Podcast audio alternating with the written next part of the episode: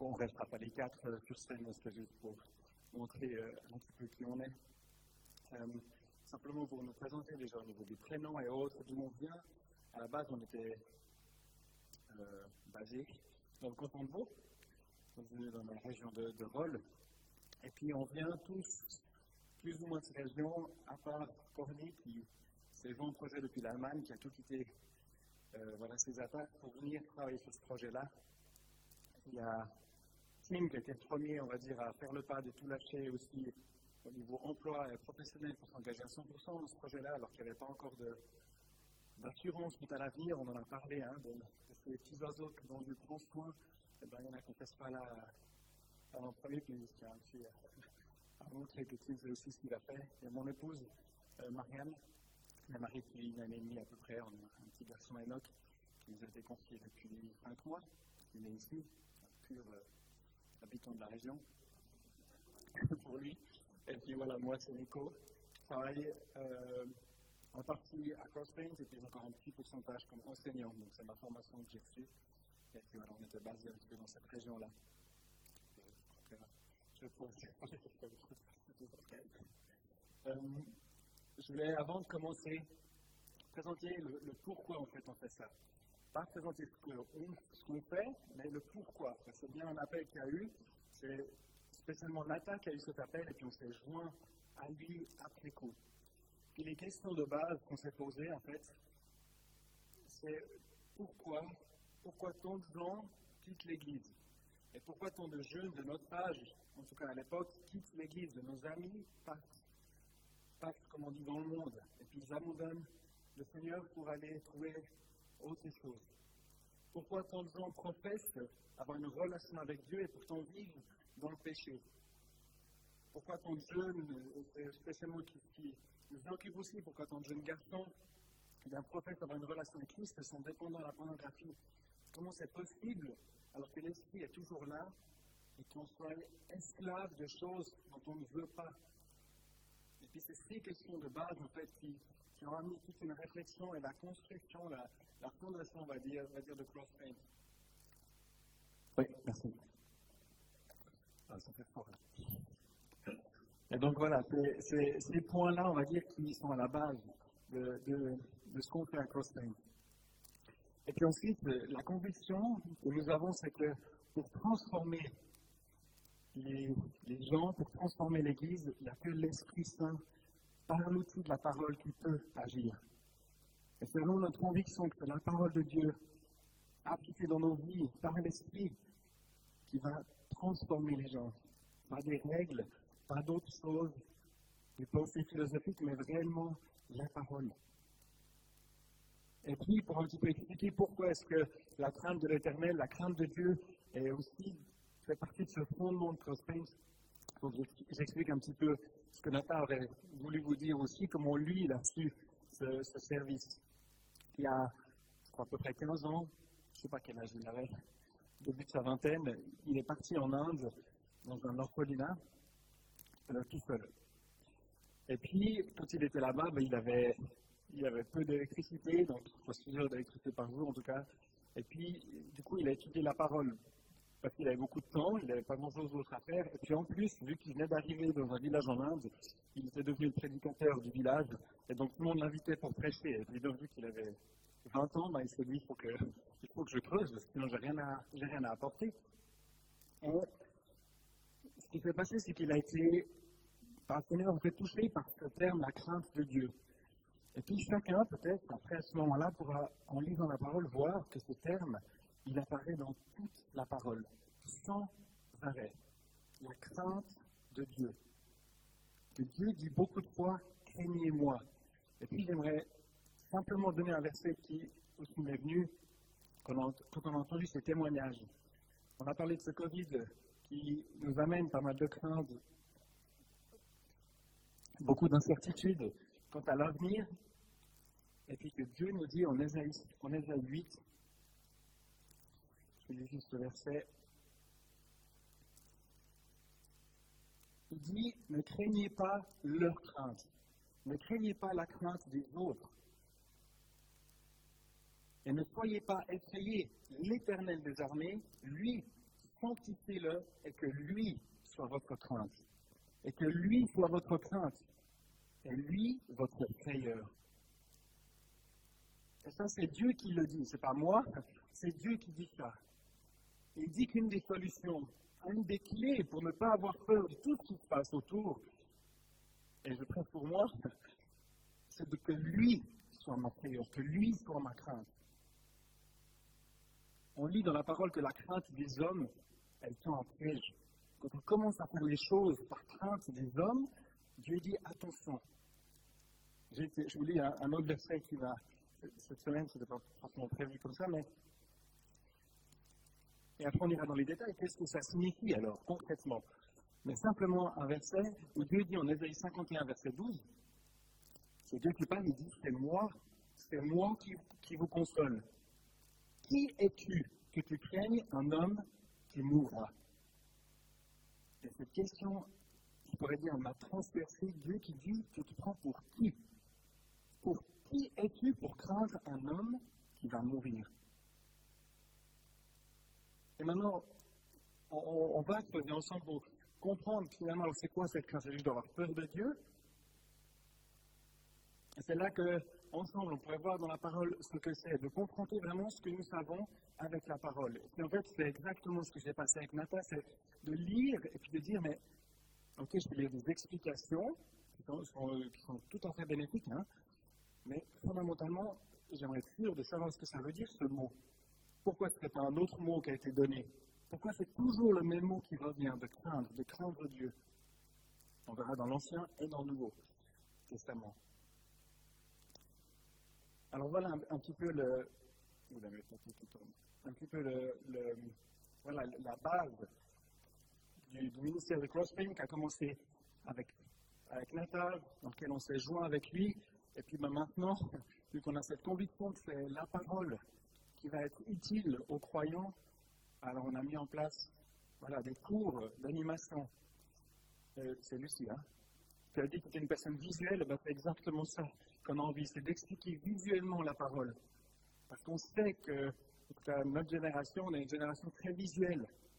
donc on a créé des, vidéos d'animation pour expliquer les, lignes directrices, les, principes généraux de la parole, sans forcément aller dans les détails, parce qu'on sait que parfois on, peut ne pas être tous d'accord sur les petits détails, mais les lignes directrices sont très importantes pour éviter de dévier. Et puis c'est ce que Paul dit à Timothée, il dit, est un modèle des Saintes Écritures. C'est pas un modèle de la parole, de comprendre les pensées directrices.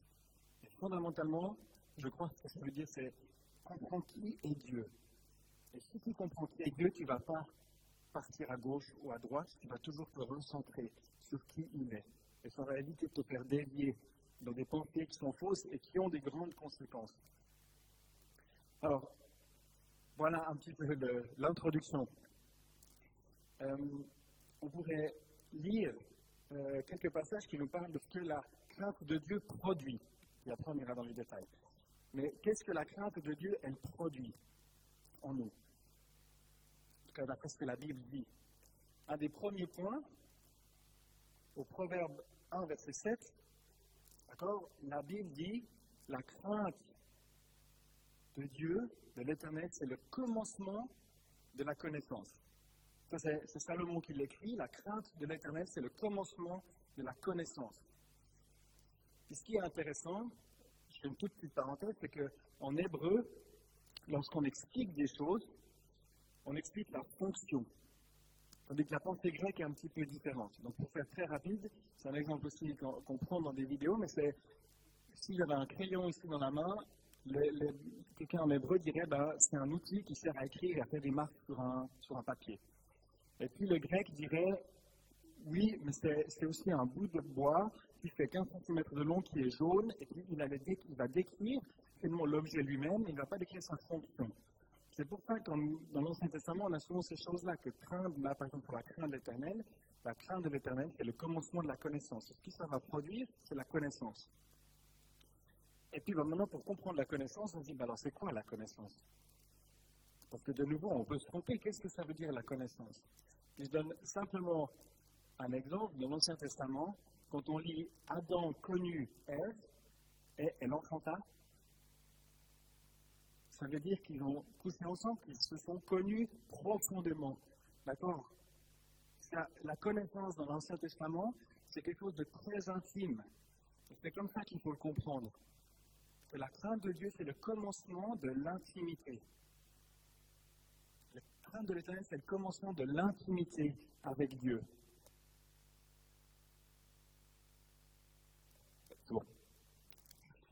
Et puis, en tant que croyant, c'est de dire, mais moi je veux cette intimité avec Dieu. C'est ce que je désire, on en a chanté, je veux connaître le Seigneur, je veux connaître Dieu. Parce que je sais que quand je le connais, quand on connaît quelqu'un très bien, on devient un petit peu comme lui. Ce qui se passe souvent dans le couple. On est petit à petit, on commence à parler et penser comme l'autre. C'est pour ça qu'on désire, être comme le Seigneur. Donc c'est ce qu'on désire, être comme Dieu. Mais alors ça veut dire quoi craindre Dieu, toujours? On voit aussi dans les Proverbes, Proverbe 8, verset 13, que la crainte de Dieu, c'est de haïr le mal. La crainte de Dieu, c'est de haïr, de détester le mal. De nouveau, dans la parole de Dieu. Et puis ça, c'est ce que les croyants désirent, détester. Il y a quelque chose de viscéral dans le terme. C'est vraiment quelque chose, non, je ne veux pas ces choses-là. C'est pas juste savoir que c'est faux, puis dire non, je veux, veux, pas, mais en même temps, c'est très attiré. C'est vraiment être repoussé par le mal et ne pas avoir envie de le faire. Au psaume 34, le père de Salomon, il lui dit Viens, mon fils, et je vais t'expliquer ce que c'est la crainte de l'éternel. Merveilleux, on n'a même pas besoin d'aller de faire des suppositions. Au psaume 34, c'est un psaume de David, il dit donc Venez, fils, écoutez-moi, je vous enseignerai la crainte de l'éternel. Qui est l'homme qui prenne plaisir à la vie et qui aime les jours pour voir du bien? Qui est celui qui veut cette vie-là? Alors il lui dit quoi? Voilà. Garde ta langue du mal et tes lèvres de proférer la tromperie. Retire-toi du mal et fais le bien. Cherche la paix et poursuis-la. Donc là, je veux simplement amener un élément en plus, c'est pas seulement haïr le mal et le détester, mais c'est faire le bien ensuite. Le principe de séparation dans la parole, se séparer du mal, il n'est jamais le but en soi. Il est un moyen pour faire quelque chose de bien et pour entrer dans cette intimité avec Dieu. Donc c'est, quelque chose qu'on voit trop, souvent dans la parole. Maintenant, soyez attentifs, quand on lit la parole, on voit souvent cette chose que Dieu dit ne faites pas ça, ne faites ça. Toujours. Ne pas pour faire. Et si on se concentre que sur ne pas faire, alors on devient complètement légaliste parce qu'on dit non, c'est pas, non, non, non, on se met des œillets, un petit peu d'œillets comme ça, et puis on ne fait rien du tout. Mais Dieu dit non, vous ne faites pas pour faire quelque chose de bien. Et c'est un principe qu'on voit vraiment dans l'Ancien Testament et dans le Nouveau Testament toujours, que c'est ce que Dieu veut pour nous. Alors maintenant, selon ces trois points, il y en aurait peut-être d'autres, mais l'intimité avec Dieu, la haine du mal et le fait de faire du bien sont liés avec la crainte de Dieu. On n'a toujours pas dit vraiment ce que c'était la crainte de Dieu. J'aimerais d'abord dire ce qu'on croit, en tout cas, il semble que la Bible dit que ce n'est pas la crainte de Dieu. On entend parfois que la crainte de Dieu, c'est un saint respect envers Dieu. on pourrait, euh, j'entendrai parce que je, suis assez catégorique dans ce que je dis, mais on, va voir que ça peut peut-être avoir un élément de respect. C'est pas ça on dit parfois que la crainte de Dieu, c'est une admiration merveilleuse de la grandeur de Dieu. Mais pourquoi est-ce que Dieu n'utilise pas le terme respect et le terme admiration? Parce que c'est vraiment ce que ça veut dire, c'est crainte. Parce qu'il est utilisé dans d'autres contextes où on voit des gens avoir peur et trembler, c'est le même mot qui est utilisé.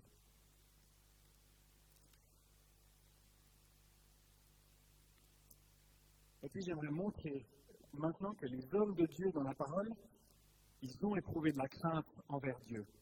Et donc, littéralement, vraiment de la peur dans la présence de Dieu. Et ça, c'est une autre question qu'on avait aussi avec le son, c'est comment ça se fait que dans la parole, lorsque Dieu apparaît, les gens ont les jambes qui tremblent et, et s'agenouillent devant lui, et dit que ce n'est pas forcément ce qui se produit non plus dans nos vies. Et là, je vous demande vraiment de moi, je parle vraiment dans nos vies. Parce qu'il y a des constats de dire comment c'est possible que lorsque la gloire de Dieu apparaît dans la parole, les gens tombent devant lui. On peut prendre l'exemple, j'avais noté les passages, mais dans Esaïe 6, peut-être, pour moi, c'est un passage merveilleux. Esaïe 6, le premier verset. C'est Esaïe qui voit le Seigneur Jésus. je dis exprès le Seigneur Jésus, parce que à ce moment-là, il a appelé l'Éternel des armées. Et puis en Jean 12, le Seigneur dit, Jean en tout cas dit qu'il a, que a vu la gloire du Seigneur Jésus. Et puis ces deux passages liés parce qu'ils citent l'Ancien Testament. Et donc on sait qu'à ce moment-là, c'est l'éternel des armées, mais c'est le Seigneur. C'est notre Seigneur qui était sur une croix, mais ce moment-là, Esaïe le voit dans la gloire. Où il est maintenant. Où il est maintenant, notre Seigneur. Et la réaction de Esaïe, il dit Malheur à moi. Malheur à moi. C'est la réaction d'Esaïe lorsqu'il voit, alors que c'était peut-être la personne la plus sainte dans le peuple, c'est lui qui était là comme prophète. Mais lorsqu'il voit la sainteté de Dieu, il dit Malheur à moi. Dans ce passage-là, il y a des chérubins, des créatures qui sont un peu mystérieuses. Ils sont apparemment, ils sont, ils sont créés pour être dans la présence de Dieu. Ils ont six ailes. Avec deux, ils battent des ailes. Avec deux, ils se cachent la face. Avec les deux autres, ils se cachent les pieds. Et tout ce qu'ils font, c'est crier Saint, Saint, Saint est l'éternel des armées. Saint, Saint, Saint est l'éternel des armées. Et donc, on a là des créatures qui ont été créées pour être dans la présence de Dieu et qui pourtant se cassent la face, se cassent les pieds et font que de répéter Saint, Saint, Saint. C'est le seul attribut de Dieu, je que c'est même vraiment fondamentalement le caractère de Dieu, qui est répété trois fois à la suite. Il n'est jamais dit que Dieu est amour, amour, amour, justice, justice, justice, mais il est saint, saint, saint. Et ça, ça va nous faire réfléchir. De nouveau, en hébreu, je ne connais pas l'hébreu, hein, c'est pas du tout pour, euh, montrer quoi que ce soit, mais je sais qu'en hébreu, ce que j'ai entendu, ben, quand on veut appuyer sur un point, on va le répéter. Nous, on va le crier, on va le souligner, le mettre en, gras quand on écrit, mais l'hébreu, il va le répéter. C'est pour ça qu'on a plein de fois des répétitions dans la parole. Et donc, quand c'est quelque chose qui est répété trois fois, c'est quelque chose, il y a un point qui est important. Excusez-moi avec le micro. Tu me le dis hein, si je me fais il a pas de. On a Moïse, quand il y a le buisson, le buisson ardent qui s'approche, et tout d'un coup, il a peur. Moïse a peur en voyant cette vision-là. Adam, au moment de la chute, Adam, quand Dieu le fait dans le jardin, quand il lui dit Adam, et que tu lui dis J'ai eu peur. Et c'est la réaction d'homme dans la parole. Et puis là, vous pourriez me dire, oui, mais Nico, tu prends que des exemples, des exemples de l'Ancien Testament. Quand le Seigneur était sur la terre, les gens n'avaient pas peur. C'est pour ça que j'ai pris plus de passages des évangiles pour montrer que ce n'est pas le cas. Que lorsque le Seigneur Jésus et là, je vais vous lire les passages. En Luc 5, verset 8, par exemple, c'est lorsque le Seigneur Jésus se révèle à Simon, à Pierre. Et puis on dit, donc, quand il y a la pêche miraculeuse, hein, qui lui dit euh, Simon, jette ton filet de l'autre côté. Simon dit euh, On a pêché toute la nuit, Seigneur, mais sur ta parole, je vais le faire. Et puis donc, il y a cette prise merveilleuse et Simon-Pierre, ayant vu cela, se jeta aux genoux de Jésus, disant Seigneur, retire-toi de moi, car je suis un homme pécheur. Car la frayeur l'avait saisi, lui et tous ceux qui étaient avec lui. La réaction de Pierre, lorsqu'il voit qui est devant lui, c'est de se jeter aux pieds, car la frayeur l'avait saisi. Le terme, c'est phobos, une phobie, c'est quelque chose qu'on connaît en français. Les disciples, en Marc 4, quand il y a l'orage, et ça c'est très intéressant parce que c'est pas noté qu'ils ont peur de l'orage, mais par contre, je lis tout le passage, c'est magnifique. Marc 4, verset 35, et en ce jour-là, le soir étant venu, il leur dit Passons à l'autre rive. Le Seigneur leur dit On va aller de l'autre côté et ayant renvoyé la foule, ils le prennent comme dans une nacelle, comme il était. Petite parenthèse, pourquoi est-ce que la Bible nous dit qu'ils l'ont pris comme il était? C'est quelque chose de merveilleux. Est-ce que tu reçois le Seigneur Jésus comme il est? Ou est-ce que tu te crées une image selon tes propres désirs? Et notre, quand, on ouvre la parole le matin ou à un autre moment de la journée, est-ce que notre prière, c'est de Seigneur, révèle-toi comme tu es? Détruis la fausse image que j'ai de toi et donne-moi cette image que tu es vraiment. Parce que c'est toi que je veux. C'est toi que je veux. Paul, il parle aux Corinthiens, il dit qu'il a peur parce qu'il y a un autre Jésus qui pourrait arriver. Même nom, mais on ne parle pas de la même personne. Et puis c'est très important, c'est ce que je disais, lorsqu'on s'attache à la personne du Seigneur, à Dieu, de comprendre qui il est, alors on n'a pas le risque de dévier. On pourra ne pas être d'accord sur tous les points, mais, qui est Dieu, c'est un point fondamental pour chacun, de savoir, est-ce que je sais qui est Dieu? Et je le saurai en étudiant la parole parce qu'il s'est révélé lui-même à moi dans la parole. Donc voilà, toute parenthèse. Ils le prennent comme il était. Et d'autres, nacelles étaient aussi avec lui. Et il s'élève un grand tourbillon de vent et des vagues qui se jetaient dans la nacelle de sorte qu'elle s'emplissait déjà. Et il était, lui, à la poupe, dormant sur un oreiller. Et il le réveille et lui dit Maître, ne te mets-tu pas en peine que nous périssions Et s'étant réveillé, il reprit le vent et dit à la mer Fais silence, tais-toi. Et le vent tomba et il se fit un grand calme. Et il leur dit Pourquoi êtes-vous ainsi craintifs Comment n'avez-vous pas de foi? On se rappelle que le Seigneur avait dit On va passer à l'autre bord. Vous avez dit qu'on passait à l'autre bord. Pourquoi vous avez pris de foi?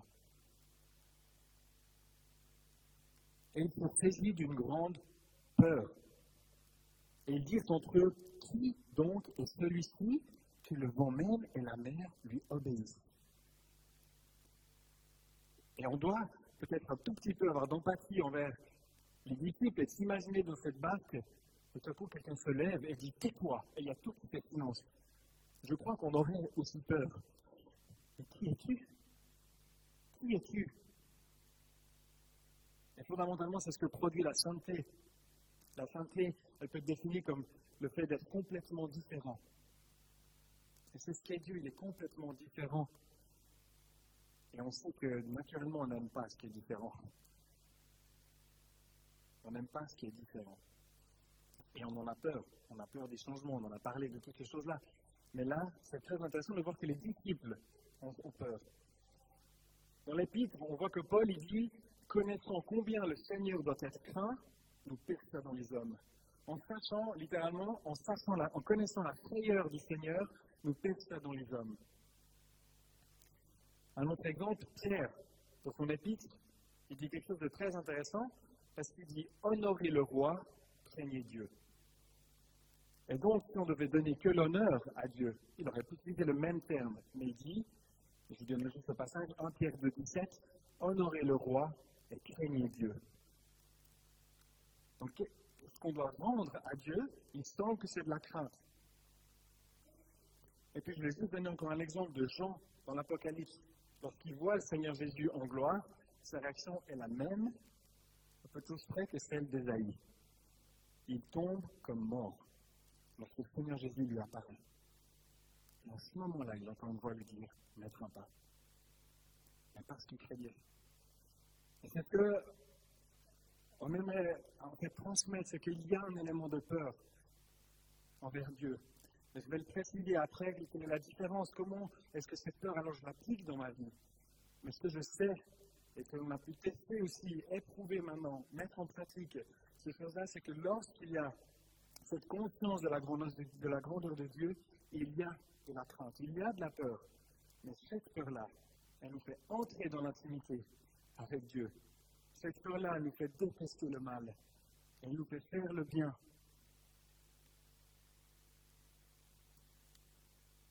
Et j'aimerais maintenant, simplement, donc, euh, par rapport à ça, en tout cas, de crier, si on n'est pas d'accord, mais il n'y a pas de souci, on peut discuter, mais en tout cas, il y a une réflexion de dire comment c'est possible que tant de gens réagissent de cette manière-là. Et là, j'ai pris quelques exemples.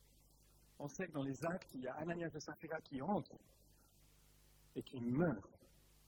Et à ce moment-là, les gens avaient de la crainte.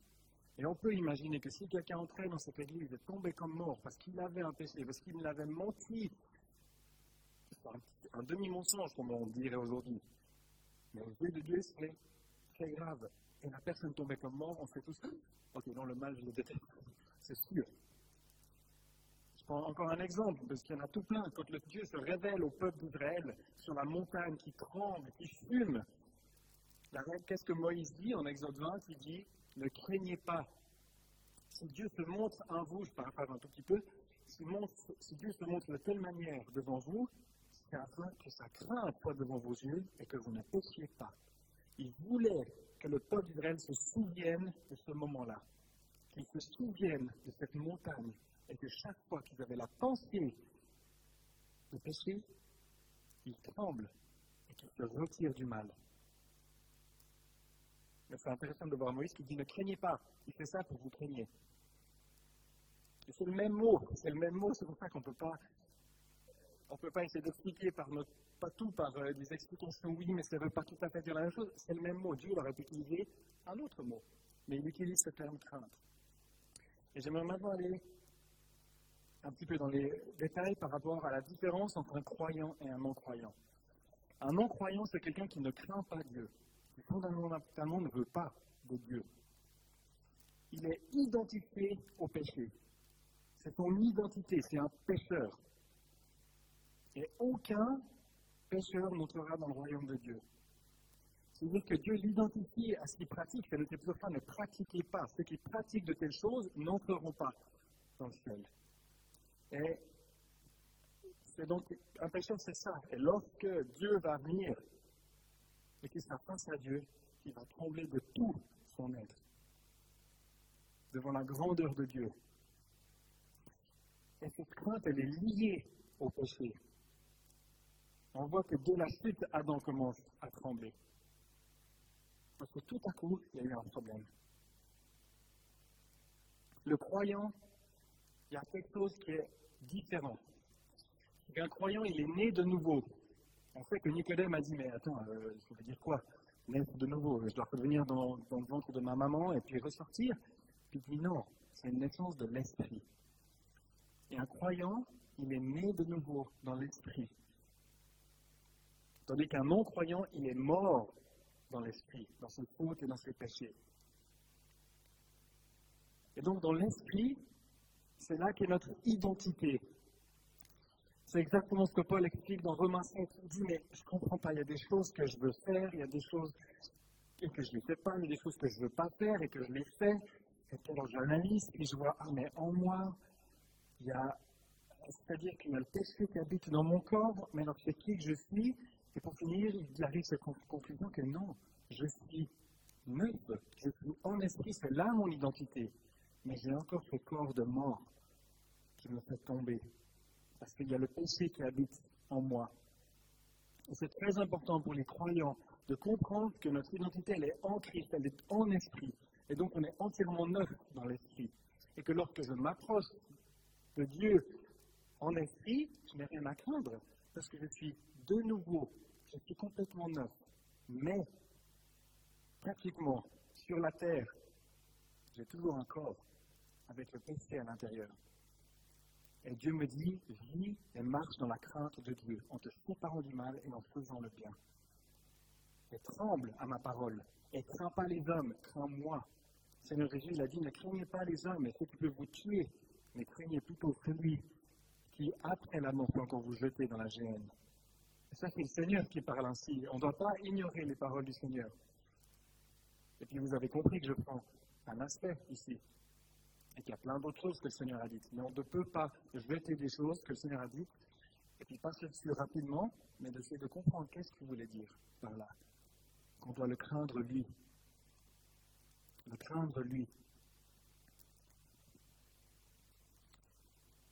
Un croyant, et puis là j'aimerais aussi expliquer, c'est quelqu'un croyant, c'est quelqu'un qui regarde la croix, comme le Seigneur le dit en Jean 3, et qui reçoit ce que le Seigneur Jésus a fait à sa place. C'est quelqu'un qui dit, moi, je ne peux pas me sauver moi-même. Je vois bien que je suis mauvais. Et la loi me le montre. Je pêche, je mens, je vole. Et Dieu, vu qu'il est juste, il doit me juger. Parce que le salaire du péché, c'est la mort. C'est les conséquences du péché, c'est la mort. Et on le sait, lorsqu'il y a quelque chose entre quelqu'un et nous, ça crée une mort la relation. Il y a tout dans le monde qui s'effondre, qui, qui vieillit. C'est pour ça qu'on rénove les bâtiments, c'est pour ça qu'on a commencé à avoir des rites, c'est pour ça qu'il y a toutes ces conséquences du péché qui sont là, qui produit la mort. Mais en regardant à la croix, je vois que quelqu'un a payé le prix à ma place, qu'il est mort pour moi. Et par la foi, je suis identifié avec le Seigneur. Et vu que j'ai placé ma confiance en lui pour ce moment-là, ça se manifeste dans ma vie parce que je lui fais confiance dans la suite. Je lui demande son avis quand on doit acheter un bâtiment. Je veux savoir ce que lui veut, qu'est-ce qu'il pense, qu'est-ce qu'il veut que je fasse? Et Seigneur, si tu me dis, je te fais confiance. Je te fais confiance. Et ce croyant-là, comme j'ai dit, il est neuf en esprit, mais il a encore cette réalité du péché dans le corps. Et c'est pour ça que nous craignons, nous craignons Dieu lorsque ce péché arrive. Et c'est là que je voulais dire, c'est que cette peur, cette crainte, elle est, elle est latente. Elle est toujours derrière. On sait que Dieu est là, qu'il est grand, qu'il est puissant, qu'il déteste le mal. Mais si je m'approche de lui, si je vis dans la crainte de Dieu, je n'ai pas besoin de subir cette crainte tout le temps. J'aime bien cet exemple, Nathan le prend souvent, et je trouve que c'est celui qui m'a aidé, c'est l'exemple d'Adam. Adam, quand il était dans le jardin, il n'y avait pas de péché, il n'y avait pas de problème. Dieu lui dit, tu peux faire ce que tu veux, regarde, il y a des arbres bons à manger, tu peux entretenir le jardin. Si tout ça s'accorde, t'es mort. L'exemple, c'est si quelqu'un, on entrait chez quelqu'un, puis qui me disait, comme chez toi. Tu lui fait sur cette je te tue. Euh, non, c'est ok, ok. Bah, tant que je ne m'achetais pas, je n'ai pas peur. C'est bon. Mais je sais quand même qu'il est capable de le faire. Et il y a cette conscience-là lorsque nous péchons. La Bible parle d'un péché pour les croyants. La Bible parle d'un péché à la mort. Que Dieu, comme Ananias et Saphira, il peut arrêter pour produire quelque chose de bon. Mais il y a cette crainte-là lorsque le péché, elle est liée au péché. C'est ce que j'aimerais bien qu'il soit clair. La crainte de Dieu, elle est liée au péché. Elle est liée au péché. Et puis, j'aimerais pour terminer juste un exemple qui m'a toujours marqué, peut-être qu'il peut aussi parler à d'autres. C'est l'exemple, si je ne me trompe pas, de Belshazzar. Belshazzar, c'était un roi de Babylone. Et puis, en fait, euh, je crois que c'est Belshazzar, mais il y a Belteshazzar, Belshazzar, roi de Babylone, Daniel 7. Ce roi-là, en fait, ils ont pris les objets saints du temple, ils les ont mis à Babylone, et puis lui, c'est un roi comme ça, là, et il fait la fête avec ses amis, une orgie. Mais le problème, c'est qu'il dit prenez les affaires du temple, et puis on va boire dans ce coupe en or, on va utiliser les choses saintes pour faire la fête. Et puis, pendant qu'il est en train de faire cette fête-là, en train de faire n'importe quoi, d'un coup, il y a une main qui apparaît et qui est contre le mur. Méné, méné, tekel, pargénie. Et ce qui est noté dans la parole, c'est que ses reins ont lâché à Belshazzar. Il s'est littéralement fait dessus en voyant cette main qui écrivait. Et on peut imaginer la scène, on peut le comprendre. On est en train de faire quelque chose de faux. Et chacun peut imaginer cette scène quand on est seul dans la chambre, où on est en train de parler avec quelqu'un qu'on critique, on est en train de faire quelque chose, on sait que c'est faux. Et tout coup, il y a une main qui vient contre le mur et qui écrit. On aurait toute la réaction de trembler et d'avoir peur. Mais la différence, c'est qu'un croyant, en réalisant ça, peut se jeter aux pieds du Seigneur parce qu'il sait que le prix a été payé. Le Seigneur Jésus, tant qu'il vivait sur la terre, on ne voit pas qu'il avait cette peur de Dieu. Pourtant, Esaïe nous dit que l'esprit de la crainte de l'éternel était sur lui. Mais au moment où il allait être fait péché pour nous, au moment où il allait porter nos péchés en son corps sur le bois, le Seigneur Jésus, avec sa manière, il tremble. Et c'est quelque chose qu'on ne doit pas oublier, que les souffrances du Seigneur ont été réelles parce qu'il a affronté le jugement et la sainteté de Dieu en étant lui-même le péché, en étant lui-même la source du mal. Si on regarde dans l'histoire de l'Église, il y a des martyrs, quand ils se faisaient brûler, ils chantaient dans les flammes. Pourtant, le Seigneur, il n'a pas chanté, parce qu'il ne veut pas que les flammes et la douleur physique qu'il allait affronter. Mais c'est qu'il allait affronter le jugement de Dieu contre le péché. Et donc, un croyant, lorsqu'il pêche et qu'il réalise son péché, jette au pied en réalisant que quelqu'un a payé à sa place. Mais ce n'est pas anodin. Ce n'est pas quelqu'un qu'on se jette et puis deux secondes après, on refait la même chose. On sait qu'il y a des schémas de dépendance, on en parle aussi, on a des cours là-dessus pour, comprendre comment ça fonctionne. Mais on réalise que le Seigneur a souffert à notre place. Et ce n'est pas pour rien que le Seigneur Jésus nous dit Souvenez-vous de moi. Faites ceci en mémoire de moi. Et que nous puissions tous être conscients que la croix est quelque chose de horrible ou de merveilleux. Mais que sur la croix, nous comprenons qui est Dieu. J'ai dit au début que comprendre qui est Dieu est fondamental pour un croyant.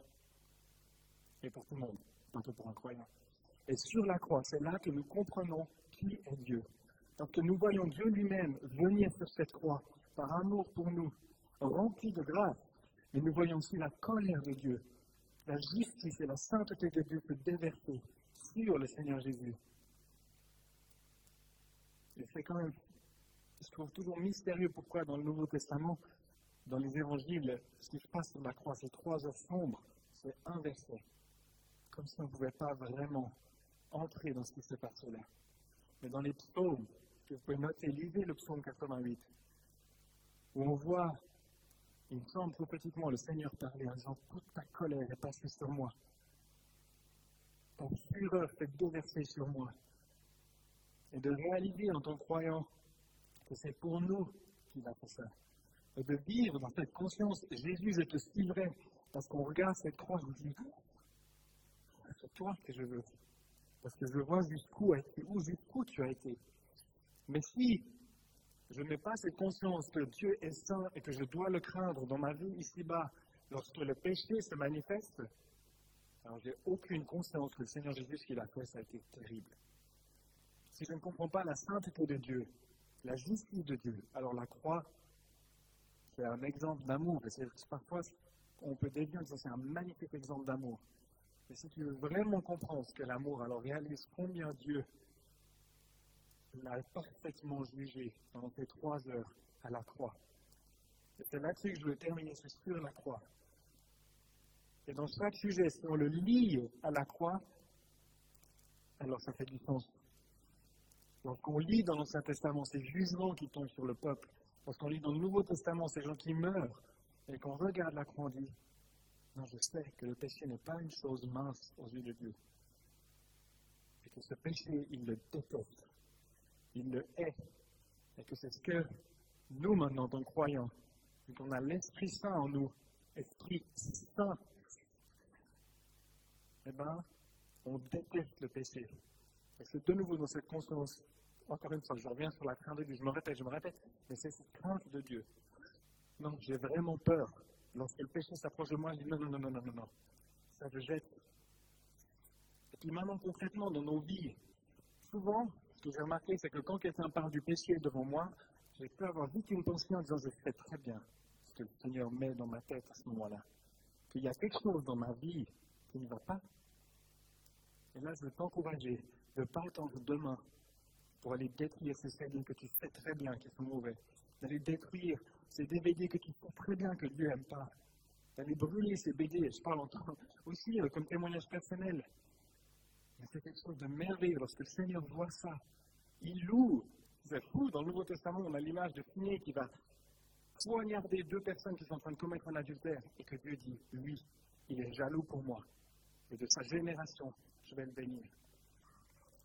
Et on voit que ce zèle pour Dieu, c'est parce qu'il demande de tuer les gens, on est d'accord hein, maintenant. Mais ce zèle pour Dieu, ce zèle de se séparer du mal, de faire le bien, c'est ce que Dieu désire dans nos vies. Et on voit qu'un Paul, il va l'utiliser, parce que Paul, avant qu'il se convertisse, il était déjà très, très zélé. Un Martin Luther, c'est la même chose. C'est intéressant de voir les parallèles dans les grands hommes de Dieu. Et qu'ensuite Dieu dit, toi, je te prends, et maintenant je te forme pour la suite mais ayons du zèle pour se séparer du mal. Ayons du zèle pour se séparer du mal. Et puis juste un dernier exemple que je donne, c'est que les Éphésiens, quand ils sont convertis, la Bible nous dit qu'ils ont brûlé toutes leurs affaires. Toutes leurs affaires de magie, toutes leurs affaires de sorcellerie, je ne sais pas ce qu'ils faisaient, mais ils ont tout brûlé. Et la Bible nous donne même la valeur. Je ne les ai plus en tête, mais c'est des, des sommes qui sont assez importantes pour l'époque. Le raisonnement qu'on peut avoir, c'est que je vais vendre mes choses. je vais vendre mes DVD. Je sais, je l'ai eu. Mes jeux vidéo, allez, c'est là aussi je vais. Et puis Dieu dit non, tu, tu, es radical.